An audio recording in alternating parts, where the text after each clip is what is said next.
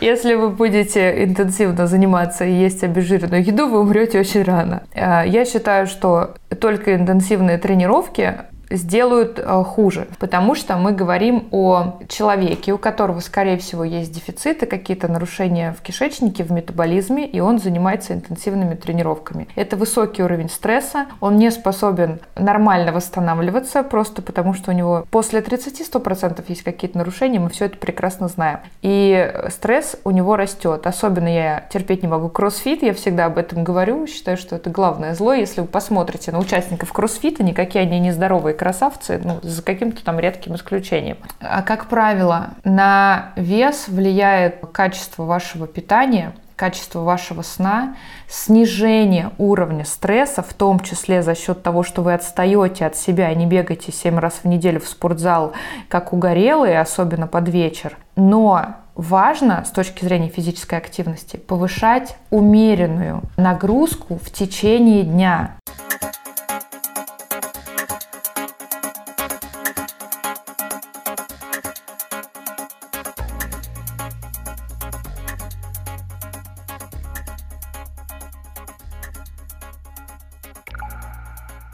Это подкаст «Гибкий ЗОЖ». С вами его автор и ведущий Антон Хоменко. И сегодня у меня в гостях очень хорошо вам знакомая Елена Мулявка, основатель сервиса anti-age сопровождения Roots. Лена, привет. Привет, Антон. Сегодня практически летний выпуск, ну, он точнее еще технически весенний, э, потому что на дворе май, когда я этот выпуск разместил на всех площадках, где можно слушать подкасты, возможно, вы слушаете его в какое-то другое время, но это не важно. Мы будем отталкиваться от того, что сейчас май, буквально две недели осталось до начала лета, и у меня для вас хорошая новость. К лету вы не успели похудеть даже если очень сильно старались. Но есть еще одна более хорошая новость.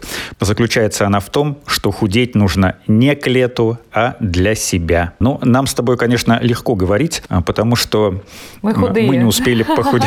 Мы не успели похудеть к лету, потому что нам не надо было худеть. Но с другой стороны, а, конечно, можно так подумать, что мы худые, и нам легко говорить про похудение и про все вот эти дела. Но для того, чтобы быть худым, дорогие товарищи, нужно а, прилагать прилагать большие усилия. Ну, кому-то большие, кому-то не очень большие, но все-таки прилагать их нужно. Расскажи, я, какие усилия бы, ты прилагаешь, чтобы быть худой? Я бы хотела опровергнуть твою мысль, потому что я сейчас начинаю всем подряд говорить, что это не так сложно. Я пытаюсь снимать стресс, потому что люди тревожные. Людям кажется, что это какие-то невероятные титанические усилия, работа с силой воли. Они себя в основном винят, в среднем все переживают, поэтому я бы не хотела говорить людям, что это супер сложно. Нужно просто грамотно действовать. А грамотно действовать – это прежде всего, ну, не прежде всего, но, наверное, в том числе не слушать всякие мифы про похудение, о которых мы с тобой сегодня поговорим. Я, честно говоря, даже не думаю, что их так много. А когда-то у меня уже был выпуск про мифы о вреде бега. Сейчас мы поговорим о мифах. Кстати, он был примерно год назад. А сейчас мы поговорим о мифах, о мифах я вчера занималась техникой речи о мифах. Сейчас мы поговорим о мифах Древней Греции, то есть о тех тезисах, которые люди почему-то принимают на веру, хотя они совершенно неверны. И прежде чем мы начнем, я напомню, что в описаниях ко всем выпускам этого подкаста есть ссылка на телеграм-канал подкаста «Гибкий ЗОЖ». Обязательно на него подписывайтесь, если этого еще не сделали. Сегодня, к сегодняшнему выпуску в описании есть ссылка ссылка на сайт сервиса anti-age сопровождения Roots и на телеграм-канал Лены Мулявка. Там тоже очень много интересной и полезной информации. Главное, что она полезная, а интересная она или нет. Ну, знаешь, как говорят, полезное вкусным не бывает, и полезное не бывает интересным. Но вот насчет последнего я бы поспорил, потому что сколько выпусков моего подкаста уже вышло, и они все интересные и полезные. Вот тут уже прям не дать не взять. Да, Антон, вот я хочу перед э, началом основного разговора спросить. У нас веселый выпуск будет? Я надеюсь, что да. Ага, хорошо. Но все выпуски веселые. Если веселый, а это еще серьезный. не значит, что он бесполезный. Это ты такой серьезный. Что такой серьезный, да? Как говорил герой комиксов. Оставь это. Один. Хорошо. Так вот, Значит, смотри, самый популярный, наверное, я не проверял, но я уверен, что самый популярный миф о похудении и о еде заключается в том, что после 18.00 есть нельзя, еда откладывается на теле, ну и, соответственно, ничего полезного не будет. То есть после 18 лучше не есть, но после 19 уже можно, угу. судя по всему. Вообще, имеет ли значение, что и во сколько есть? Это имеет значение, но невозможно категорично сказать, э, да, после 18 нельзя есть или нет, после 18 есть можно. Я каждый наш с тобой подкаст начинаю с какой-то философской мысли, и моя философская мысль сейчас, она такая. Есть два типа э, ЗОЖ-спикеров. Одни говорят то, что хотят услышать люди, и в этом ничего грамотного нет, допустим. Не надо тратить деньги на БАДы, это все фигня. Можно есть после 18. Если вы будете есть два яйца на ночь, вы похудеете. Все такие, да, он классный,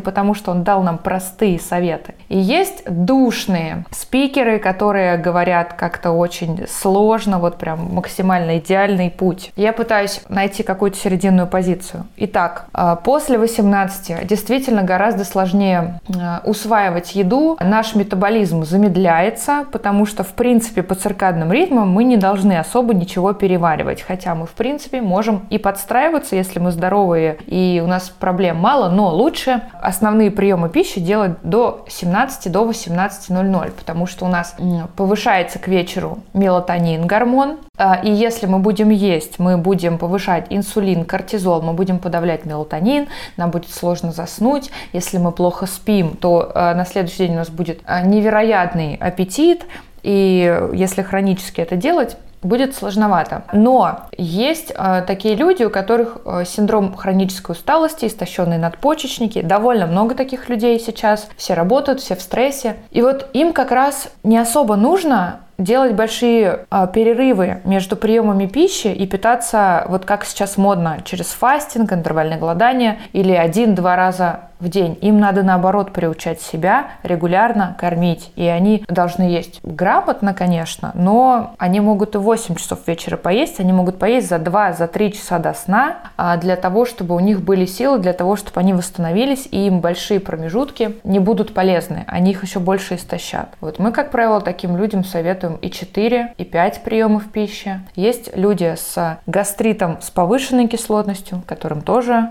чем чаще питаться, тем лучше. И им будет сложно после 18 не есть. Окей, со временем с таймингом мы разобрались. И, но возможно, даже я, разобрались. Но я добавлю, если клиническая картина довольно-таки здоровая, то интервальное голодание, любые виды голодания, да, и пауз, это очень крутой метод. И похудение, и омоложение, вообще антиэйджинговая стратегия, это очень классный прием. Но если вы совсем как выжатый лимон, здесь надо от себя отстать. Здесь нужно сначала выйти из ямы. Хорошо, перейдем к следующему пункту. Там наши дорогие, всем нашим сердцам углеводы. Они якобы способствуют набору веса. И возможно, да, но мне всегда обидно, почему только углеводы?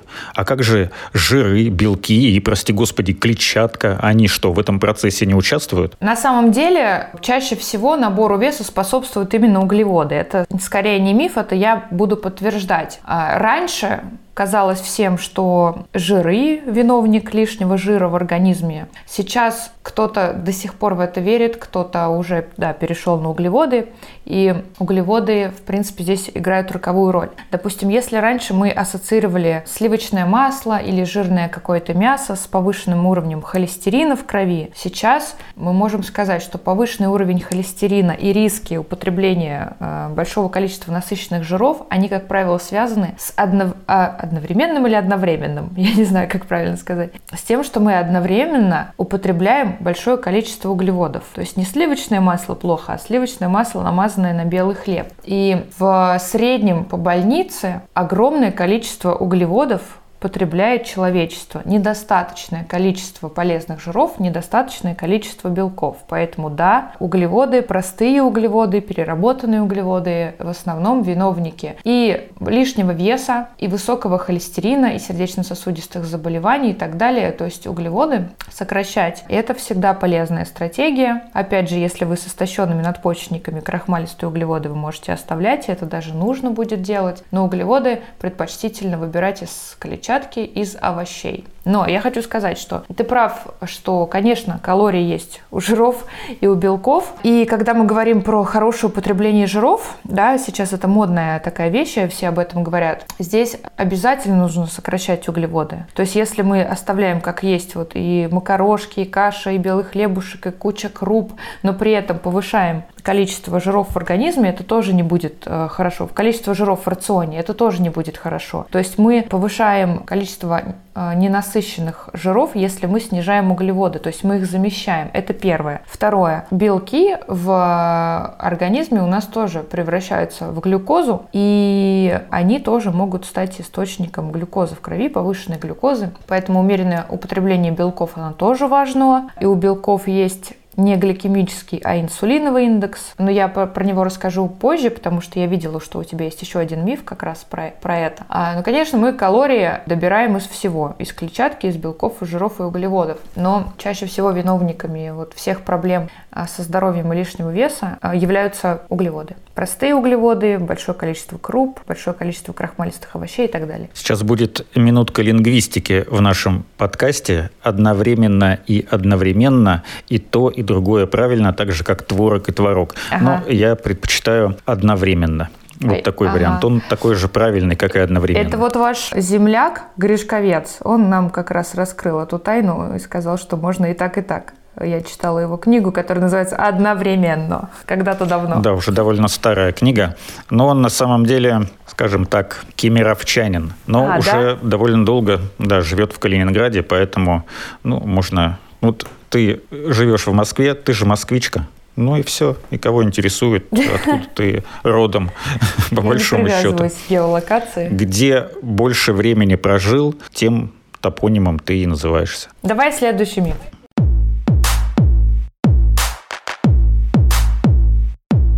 Таблетки и чай для похудения безопасны и эффективны. И э, здесь еще не могу не сказать, хотелось бы тебя прокомментировать, может быть, ты, конечно, откажешься, потому что все-таки эти люди, э, участники примерно того же рынка, что и твой, ну так отдаленно примерно. Вот знаешь, есть такие готовые наборы э, для так называемого похудения. То есть тебе будут составлять э, три приема пищи, привозить тебе домой за 3 миллиарда долларов в месяц, лоточки, где уже будет тебе вот завтрак, вот обед, uh-huh. вот ужин, и ты, главное, ешь это все, и ты будешь худеть. Ну, или там хорошо себя чувствовать, но, как правило, как правило, по отзывам э, о таких продуктах, которые я читал, действительно, какое-то время люди себя хорошо чувствуют, но это такой вот м, кратковременный период времени, потом все в перспективе все становится не очень хорошо. Давай буду комментировать. Вообще, если мы говорим про похудение, здесь нужно понимать, да, какого похудения мы добиваемся. Понятно, что наличие лишнего веса, оно нежелательно, оно приводит к большому количеству проблем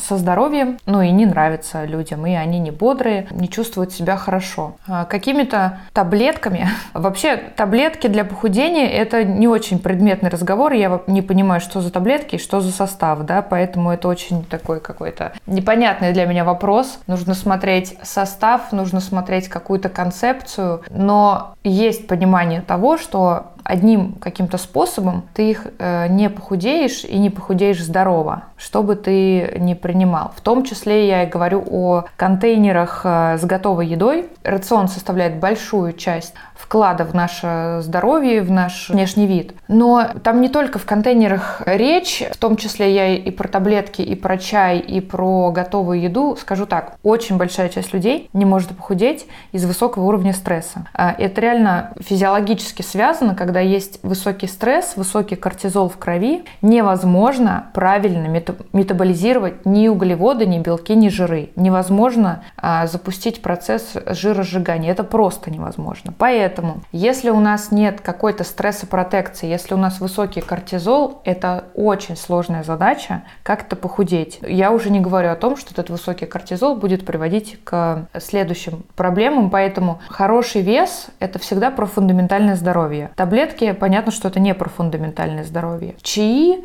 тоже это какая-то, если это нормальные чаи, да, если мы говорим про какие-то травушки-муравушки, это какая-то капля в море. Она очень классно, кстати, работает а, с, со стрессопротекцией, с заживлением желудочной стенки, например, и так далее. Чаи травяные мы часто используем в своих стратегиях. Но просто про похудение... А ты, наверное, говоришь про чаи, после которых в туалет люди бегают?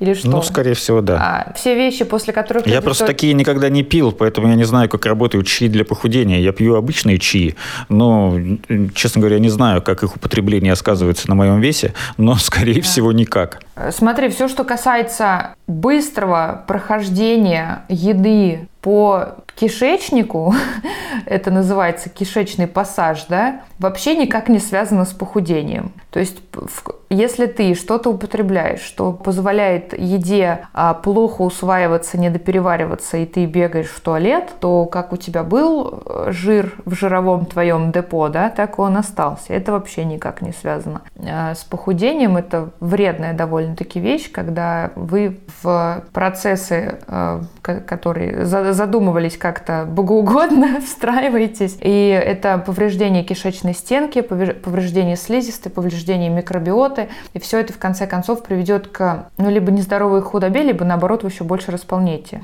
Поэтому э, вот эти истории с таблетками и с какими-то вещами, после которых вы бегаете в туалет, не имеют никакого отношения ни к здоровью, ни к похудению. Могу сказать, что есть э, стратегии, при которых какие-то грамотные, слабительные или такие вещи, которые улучшают кишечный пассаж, они применяются, но они применяются с грамотным врачом в очень долгой длинной стратегии, когда человек к этому готовится, заходит на определенный протокол питания, делает э, тюбажи для желчи оттока, возможно, подключает тоже вот какие-то вот эти препараты, которые пьют люди перед походом к гастроэнтерологу, но он их подключает в, в детокс-стратегиях. Такое можно делать, но это нужно делать очень грамотно э, со врачом и один раз там в полгода, если у тебя есть к этому показания.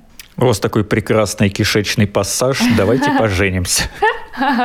Как это проверить до свадьбы? Думаю, очень просто. Так я вот, э, значит, э, так. Следующий а миф, мне кажется, что он про связан... кстати, можно А, про контейнеры. Про готовую еду. Чаще всего меня... Э, вообще идея хорошая, да, вот если ты не можешь себе организовать здоровый полноценный рацион, если его кто-то правильно, грамотно сделал, это классно. Под тебя. У тебя, у тебя готово решение. Есть два момента, которые меня очень сильно смущают раздражают, и я не находила на своей памяти ни одного нормального решения. Первое – это качество продуктов, которые там используются, и там в большинстве случаев люди используют подсолнечное масло, например, это вообще не про похудение, а ну, комбинация еды тоже бывает не идеальной, но даже если это какой-то хороший протокол питания и они его продают, в нем качество продуктов очень сильно страдает, и это тоже отчасти даже будет мешать. Второе – это пластик, в который они кладут теплую еду, и у нас происходит диффузия, и мы едим эти фталаты из пластика. Они в том числе влияют на нашу гормональную систему, потому что вот эти вещества из пластика, они похожи на наши собственные гормоны, и, и это влияет на наш вес в сторону его увеличения. Поэтому вот эти вот пластиковые бесконечные контейнеры – это очень вредная штука. А вот следующий миф, возможно, он как-то связан с предыдущим. А, вода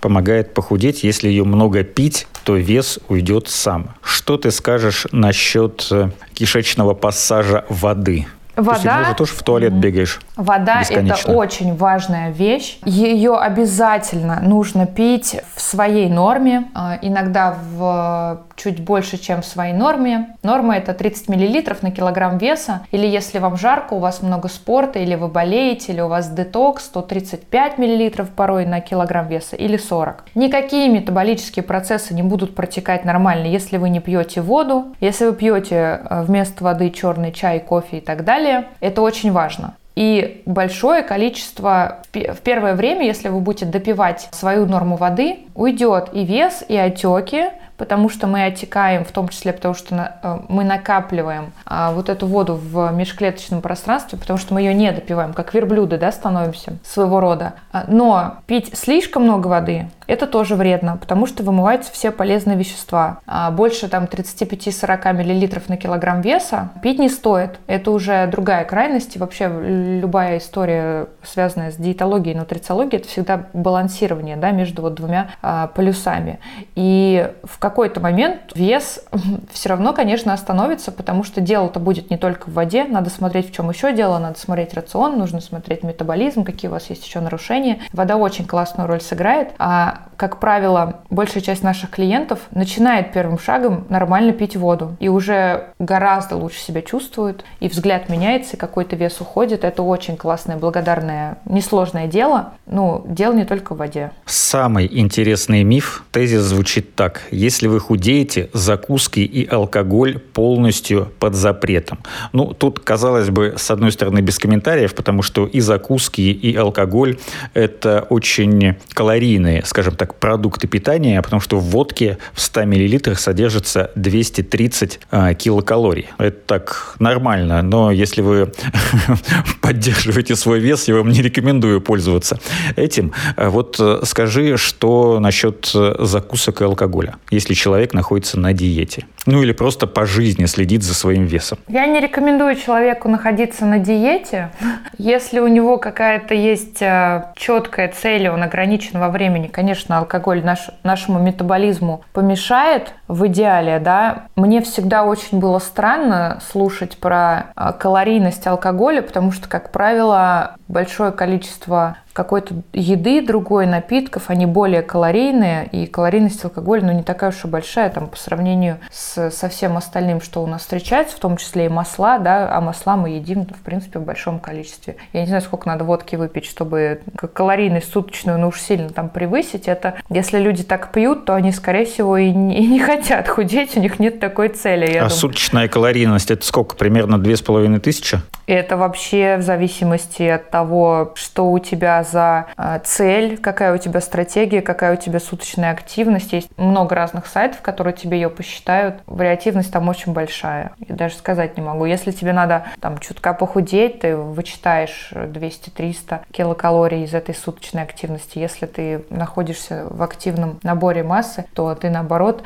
прибавляешь ее за счет определенных макроэлементов. Поэтому здесь э, вот зайдите на сайт, посчитайте это такая история очень индивидуальная. Ну, в общем, в одном литре водки 2300 килокалорий выводы делаете сами. Ну, и закуски, и алкоголь. Это без закуски. Это, знаешь, мне надо всегда видеть ваш рацион в целом. Я не могу сказать, ну, если у вас закуска, это две оливки, что мы Я представляю, к тебе пришел клиент, и ты, покажите мне ваш рацион. Он показывает э, литр водки в день, все. Литр водки в день, все. 2300 килокалорий мне хватает. Да, а на длительную стратегию я вообще сторонник снижать уровень стресса и не находиться в каком-то аскетизме, в какой-то бесконечной борьбе с, со своими желаниями, в бесконечном тестировании силы воли. Естественно, если люди э, делают алкоголь какой-то умеренной, адекватной частью своей жизни, э, это всегда можно умеренно встроить, э, очень грамотно, особенно если вы в целом хорошо себя ведете и здоровы, особенно если вы пьете хорошее красное вино, это можно делать. Ну, естественно, если вы пьете регулярно там по пятницам много, очень, то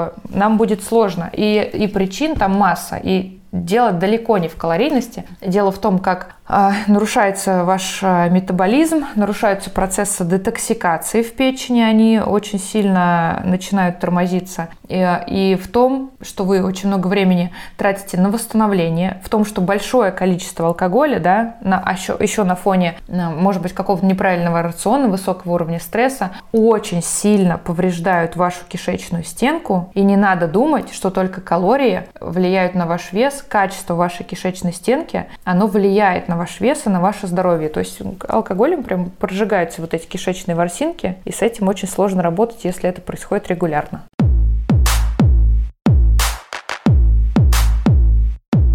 Следующий тезис. Обезжиренные продукты всегда лучше обычных. Это тезис из двухтысячных, когда была популярна Бритни Спирс. Я думаю, что таких людей уже мало, наверное, которые... А что, Бритни Спирс, есть какая-то песня, где Бритни Спирс об этом упоминала? Не, мне просто, не знаю, двухтысячные, они ассоциируются с Бритни Спирс. Нет, обезжиренные продукты, которые до этого в природной какой-то своей форме э, содержали жир и его намеренно убрали, они чаще всего не полезны. Если у вас каких-то там проблем нет с усвоением жира, они чаще всего не полезны. Почему? Потому что у белка есть э, инсулиновый индекс. Это что-то очень похожее на гликемический индекс углеводов. Все знают, да, что чем больше гликемический индекс, тем э, больше этот продукт повышает сахар в крови. То же самое делает белок. И чем больше инсулиновый индекс, тем больше повышается сахар в крови. Чем больше скачки сахара, тем проще нам потолстеть от этого продукта. Поэтому, если мы съедаем белок яйца или яйцо в целом, это два разных инсулиновых индекса, и чаще всего нужно притапливать и белок в том числе жирами и, там, и клетчаткой.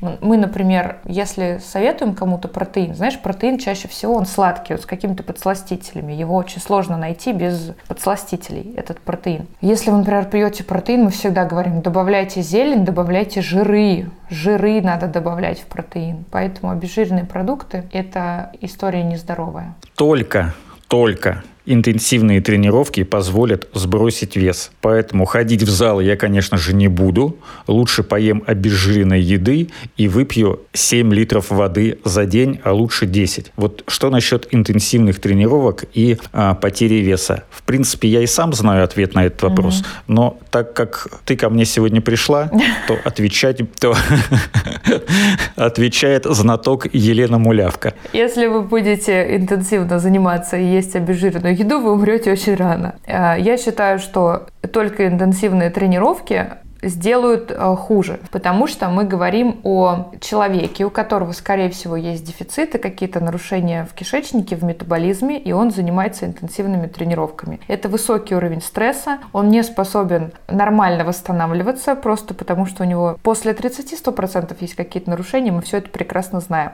И стресс у него растет. Особенно я терпеть не могу кроссфит, я всегда об этом говорю, считаю, что это главное зло. Если вы посмотрите на участников кроссфита, никакие они не здоровые красавцы, ну, за каким-то там редким исключением. А как правило, на вес влияет качество вашего питания, качество вашего сна, снижение уровня стресса, в том числе за счет того, что вы отстаете от себя и не бегаете 7 раз в неделю в спортзал, как угорелые, особенно под вечер. Но важно с точки зрения физической активности повышать умеренную нагрузку в течение дня. Понимаешь, в чем разница? Ты не сидишь в офисе, а потом пошел под вечер на кроссфит, а ты двигаешься хотя бы как-то в течение дня, и лучше там идешь пешком домой, чем умираешь в спортзале. Особенно если ты не привел рацион в порядок, не проверил себя на уровень дефицитов. Не надо себя мучить. Это хорошая новость, здесь надо отстать от себя. О, еще можно скажу тебе? Вот можно скажу. Такие застрессованные люди, которые героически ходят в спортзал 3-4 раза в неделю,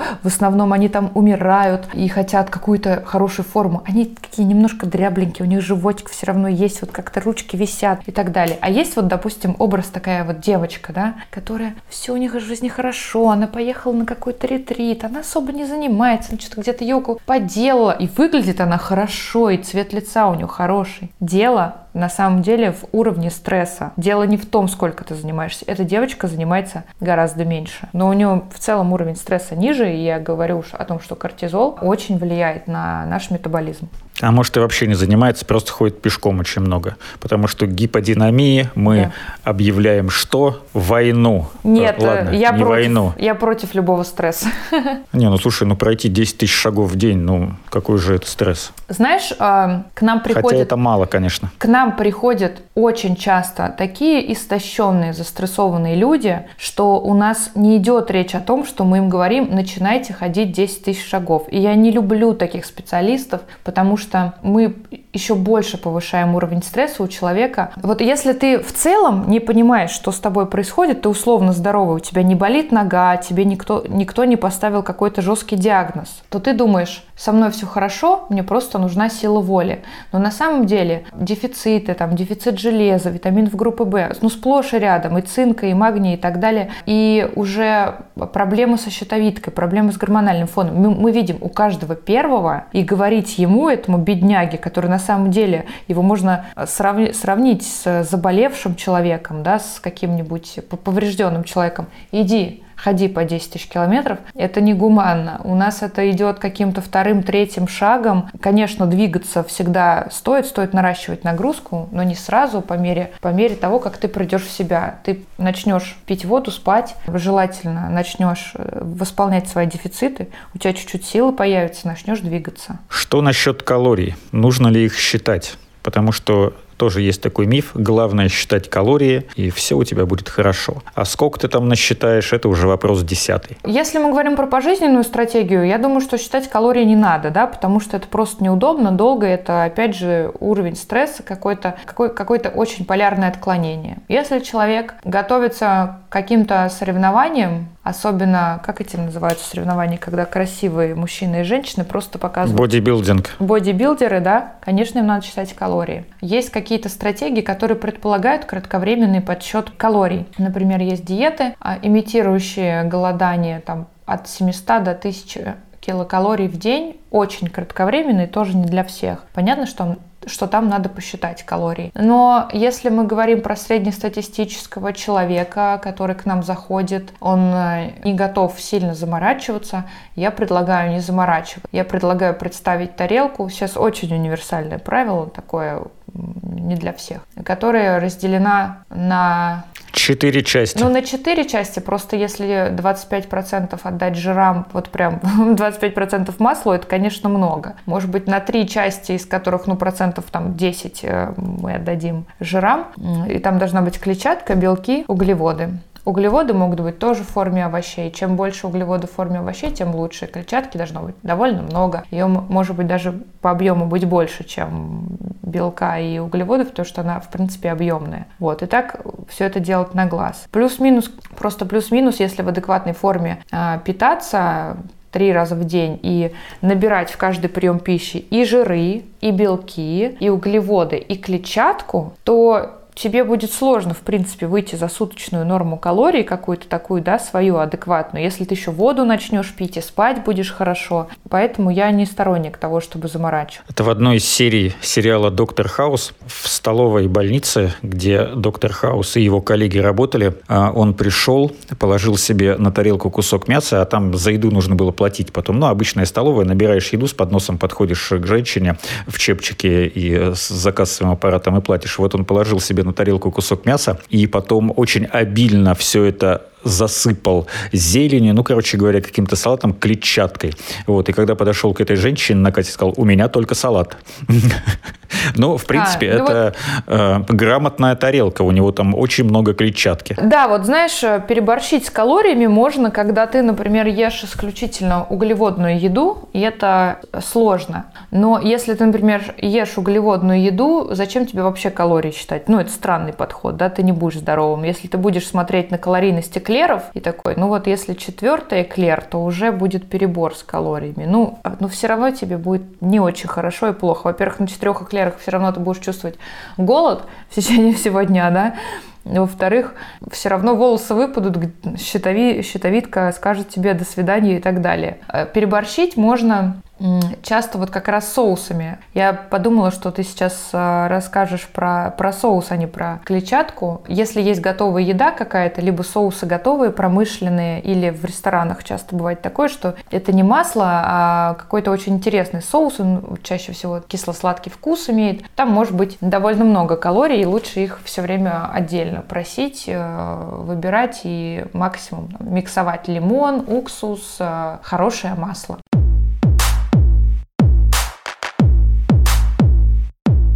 Еще один э, вопрос, точнее миф есть про спортзал.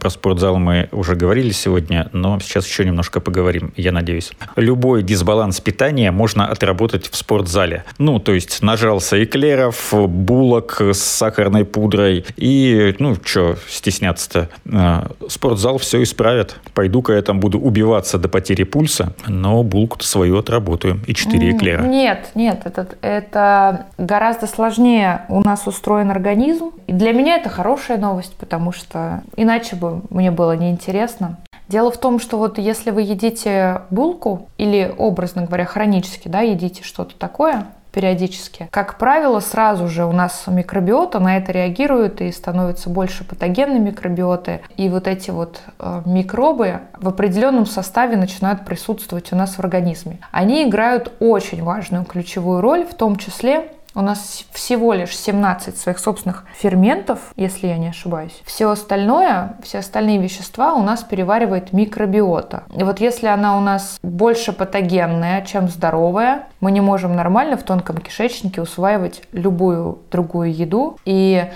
все равно будем где-то лишним жиром прирастать. У нас начнутся, а, начнется синдром избыточного бактериального роста, тоже очень будет влиять на вес, очень сильно будет влиять на выпирающий этот живот. И поэтому Конечно, это все не отрабатывается в, спор в спортзале, причем здесь еще надо отловить, что когда переварится, что ты это все пойдешь отрабатывать. В спортзале какие-то вещи типа фруктозы там сразу в жировое депо могут пойти. Поэтому все гораздо сложнее, и точек приложения всегда в работе над собой должно быть несколько. Ни один спортзал, ни одна таблетка, ни одни готовые э, коробочки с едой э, не, не сработают. Несколько точек приложения. Вот я сегодня говорил уже про то, что по-моему, в самом начале, что если весело, значит бесполезно, э, если вкусно, значит тоже вредно, если речь идет о еде. То есть, ну, есть э, такой устоявшийся миф, что вкусная еда, э, значит вредная еда. Особенно, вот, знаешь, бурый рис со стручковой фасолькой и запеченные куриные котлетки, это же так вкусно. Ну, значит вредно. Пошел ну, за булками. А, я поняла, да. Ты знаешь, это глупый миф такой, не очень компетентный, совсем некомпетентный миф.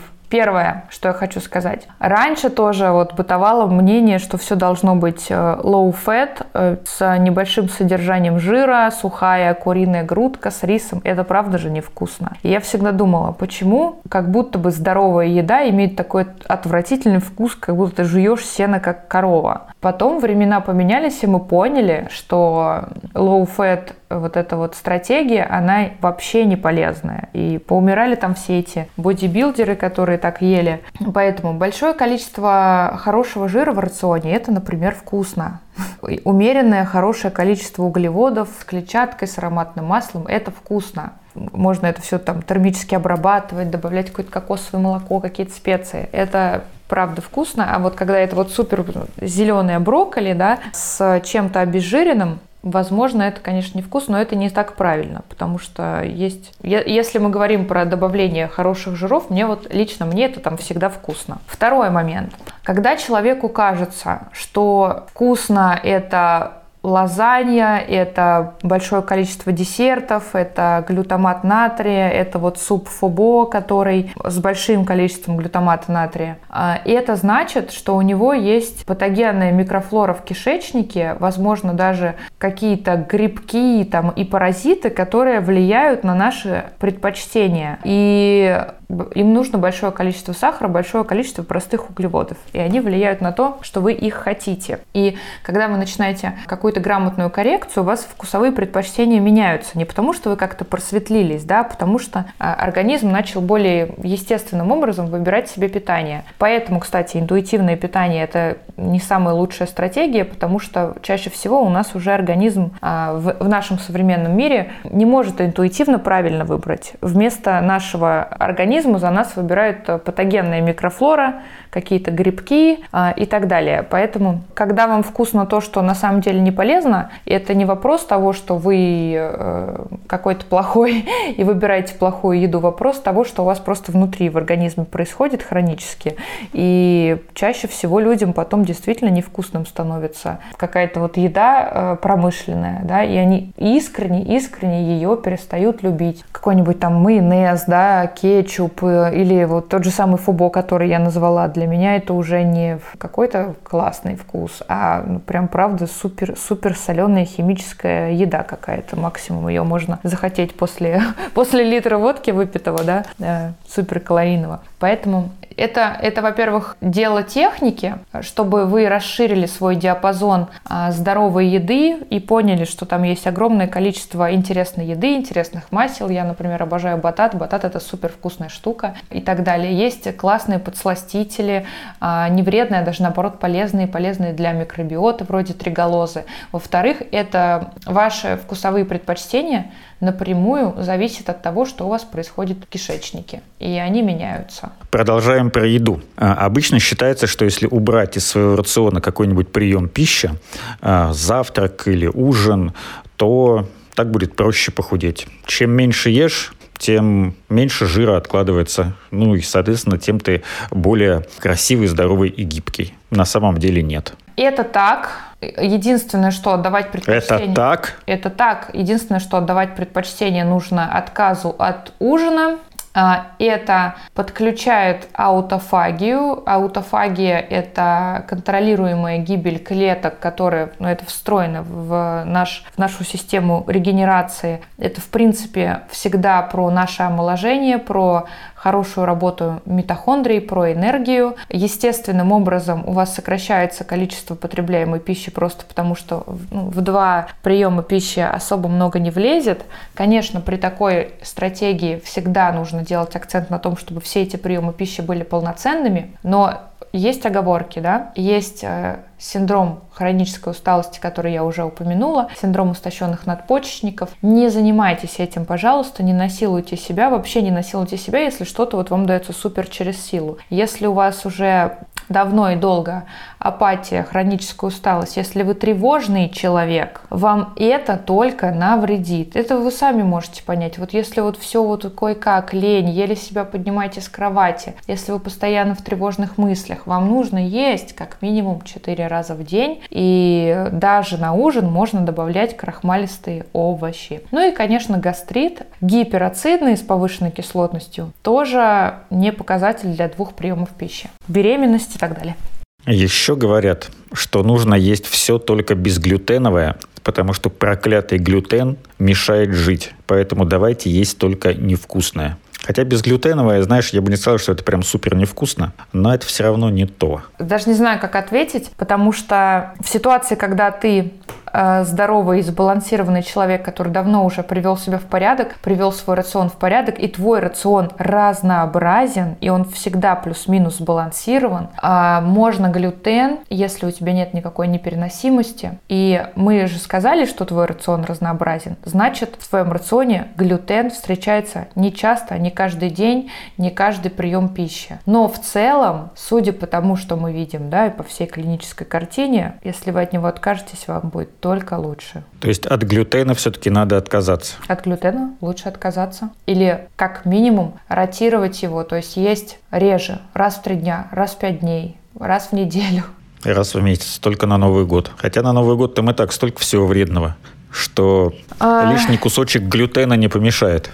Во-первых, это тоже вот вопрос ответственности. Очень много ну, глютеновой продукции нас окружало и окружает, да, и людям кажется, а что есть сейчас? Ну вот если вы не готовы открыть для себя новый мир, значит вы или а, супер истощенный, вот вам надо сначала дефициты восполнить, может какие-то даже капельницы прокапать, потому что ну вы просто валяетесь на полу. И второе, б, да, вам это не надо, вам зачем это лишняя энергия? Если вы вот, вот такой вот пассивный, нудящий человек, зачем вам отказываться от глютена? Зачем вам худеть? Ну вот что вы будете с этой энергией делать? Если вы знаете, зачем вам энергия, зачем вам здоровье, вы сто процентов найдете 200 тысяч миллионов альтернатив, а, потому что глютен это не только про лишний вес, это про повреждение кишечной стенки, про очень большой, большие риски аутоиммунных заболеваний. Если у вас хрустят суставы и вы откажетесь от глютена, вы точно почувствуете себя лучше, и с весом тоже проблем не будет. Если вы поймете взаимосвязи, плюс на глютен бывает скрытая пищевая чувствительность, это когда нету прямой связи, да, вот ты съел глютен, и у тебя слоновьи уши. Нет, скрытая чувствительность – это чувствительность, когда у тебя, например, есть либо какие-то высыпания, какой-то атопический дерматит, или у тебя течет по задней стенке горла бесконечно, да, тебе кажется, что это простуда, какие-то красные глаза, э, разные истории, которые вот непонятно с чем связаны, красные щечки у детей, вот часто бывает такое.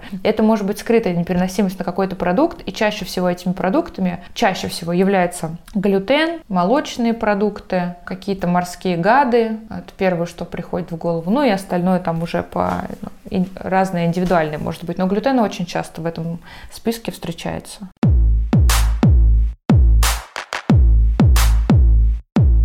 Последний на сегодня миф, который я предлагаю тебе рассмотреть и либо подтвердить, либо опровергнуть, но думаю, что ты вряд ли будешь это все подтверждать. А, есть мнение, я с ним не согласен, что после тренировок ни в коем случае нельзя есть, иначе вся работа коту под хвост. Ну, в общем-то, я слышал, и я думаю, что это правда, что после тренировки обязательно нужно есть. Другой вопрос, что? Не то, не то. Неправда? Э, кто-нибудь... Да что ж такое, а? Кто-нибудь объясните мне, что там за... за, за... Да, господи, что там за взаимосвязь такая?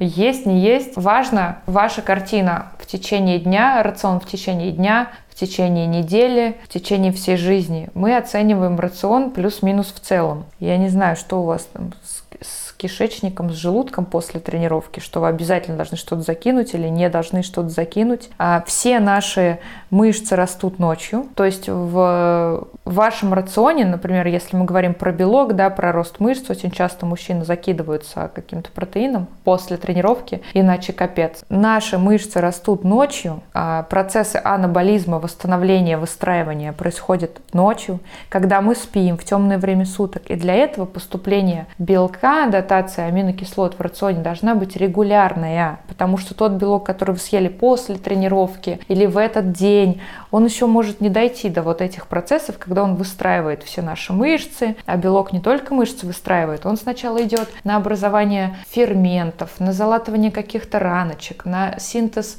а, гормонов, на цикл Крепса в клетке, на процессы детоксикации. Потом уже, если останется что-то, он идет на ваши мышцы. И поэтому важно просто постоянно, регулярно а есть белок, хорошо его пережевывать, а то, что вы его съели до, после тренировки, вообще никакого значения не имеет. Главное, чтобы вы его хорошо кишечником своим, здоровым, усваивали. А вот не есть после тренировки, это тоже загадка. Может быть, кому-то кажется, что вот сейчас на тренировке начинают сжигаться жиры, и если мы вдруг что-то в желудок положим, они перестанут сжигаться. Дайте подумаю.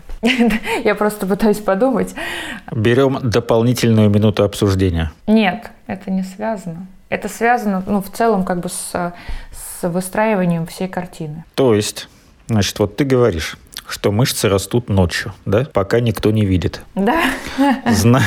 Это означает, да, что э, эффективнее тренироваться вечером, чтобы ты потренировался, пришел да. домой, лег спать, ты и вот у тебя мышцы сразу начали расти. Я тебе сейчас связь. объясню, подожди, это, конечно, полный бред, но у меня есть конспирологическая теория. Вот, то есть ты потренировался или потренировалась вечером, легла спать, и у тебя сразу же начали расти мышцы. А если ты потренировалась утром, то у тебя еще целый день есть, когда ты тратишь э, свою энергию, и вот те мышцы, которые могли бы вырасти, если бы ты потренировалась вечером перед сном, э, они в течение дня не растут, потому что ты тратишь энергию.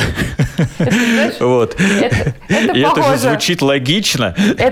Ты знаешь, теория ретроградного Меркурия тоже звучит очень логично. Раз в какой-то период Меркурий начинает вращаться в другую сторону, хотя мы просто приближаемся к нему, и это вот как эффект, знаешь, приближение к машине на дороге, с которой вы в одну сторону едете, и тебе кажется, что он начинает ехать назад. Вот. Звучит логично. Нет, если вашим мышцам э, суждено порваться там, да, на тренировке, увеличиться в, ночью в течение дня, все будет зависеть только от того, что у вас достаточное в рационе регулярное потребление белка, чтобы он пошел после всех вот процессов, которые я назвала, еще и, и на выращивание ваших мышц. Если вы в целом в таких каких-то супер дефицитах, ваш организм не будет восстанавливаться утром или, вечером. Вечером, кстати, вот, кстати, вот у меня есть ответ. Если вы вы супер поздно тренируетесь, повышается уровень кортизола в крови, который гасит наш мелатонин, а мелатонин у нас как раз отвечает за крепкий сон, в котором включаются процессы анаболизма, восстановления. То есть поздняя высокоинтенсивная тренировка скорее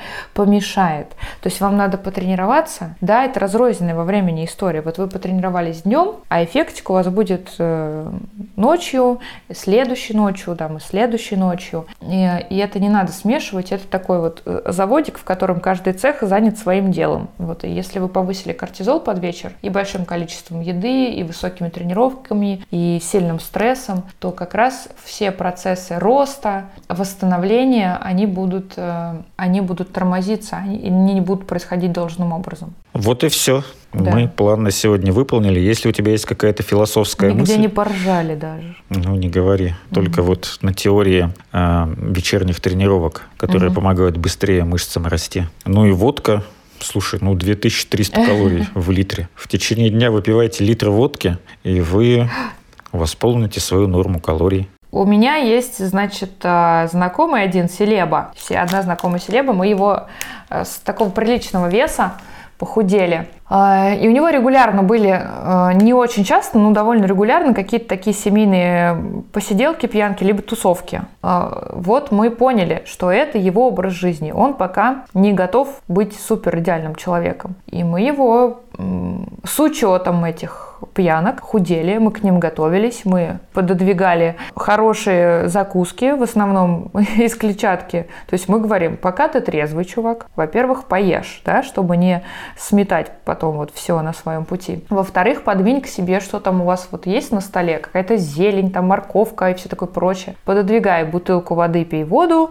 Сейчас бы я еще добавила и, и янтарку, и АЦЦ, все вот эти волшебные штучки, какие-то шаманские, клетчатку после. В общем, а, можно это делать, виртуозно фокусничать у нас вот могут наши специалисты, поэтому вопрос вот как раз вот общая картина, да, это как, я говорила уже, что я это сравниваю с картинами импрессиониста. Ты подходишь, видишь вот разные-разные мазки, они разных цветов. Если отойти от этой картины, ты видишь э, в целом, что на ней изображено, и весь смысл, да, и не важно, что там один мазок какой-то темный, негативный, там была какая-то э, гулянка или какой-нибудь был эклер. Если в целом больше вот этих каких-то светлых, как у Мане, таких голубых и розоватых оттенков, значит, все классно. Ну, давай тогда завершать официальную часть. Ты помнишь, что нужно говорить? И гибким. Ах ты молодец. Только во множественном числе и гибкими. А, и гибкими.